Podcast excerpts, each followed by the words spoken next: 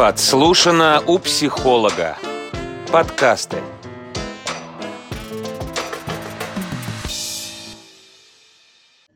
Привет, я Ольга Халепа, практикующий психолог, психодраматист. Работаю в наркологии. Расставание с любимым человеком воспринимается и проживается так же, как и любая утрата, все фазы, начиная с шока и отрицания, когда не верится, что это действительно произошло, происходят попытки вернуть эти отношения, потом фаза страдания, это мысли, которые накатывают, воспоминания, душевная боль, фаза гнева обязательно ищется виноватый, в том числе гнев на судьбу, на Бога, чувство вины, собственные какие-то ошибки, возможно, самобичевание, дальше идет депрессия, и только потом приходит грусть, печаль, принятие. Ну, по сути дела, проживать его и нужно так же, как любую утрату. Это проговаривать, плакать, выражать свои чувства.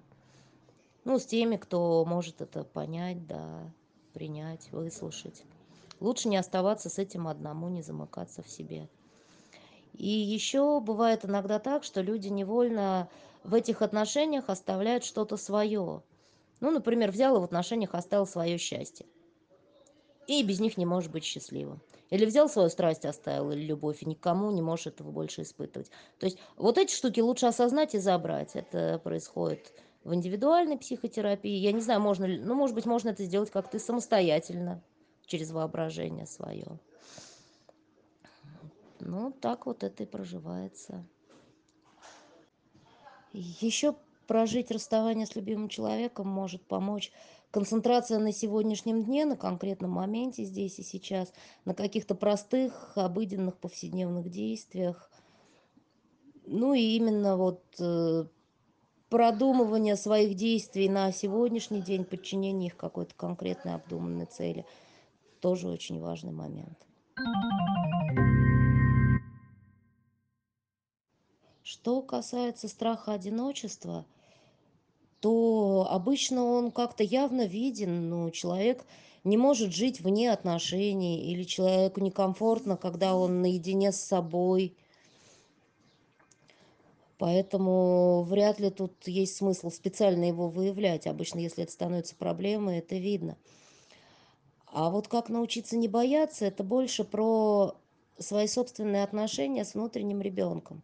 Ну, один из вариантов – это действительно проработка детских травм, потому что иногда страх одиночества произрастает из каких-то вот событий, ситуаций из детства, подчас, может быть, раннего, может быть, вплоть до младенчества, где ребенок оставался один, а это в таком возрасте смертельно опасно, да, и корни могут быть оттуда.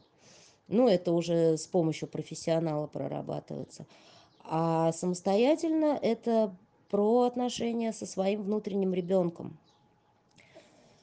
То есть очень важно взрастить взрослого внутри самого себя, того взрослого, который скажет себе маленькому, потому что это страх детский, да, что я с тобой, я тебя никогда не оставлю, я о тебе забочусь, я тебя люблю, принимаю тебя любым, но не только скажет, но и будет делать действия в этом направлении. То есть это простая элементарная забота о себе, теплое к себе отношение умение прислушиваться к себе, к своим желаниям и к своим, ну, к тому чему-то, что мы должны делать, да, совмещать это, договариваться с самим собой, жить с собой в гармонии.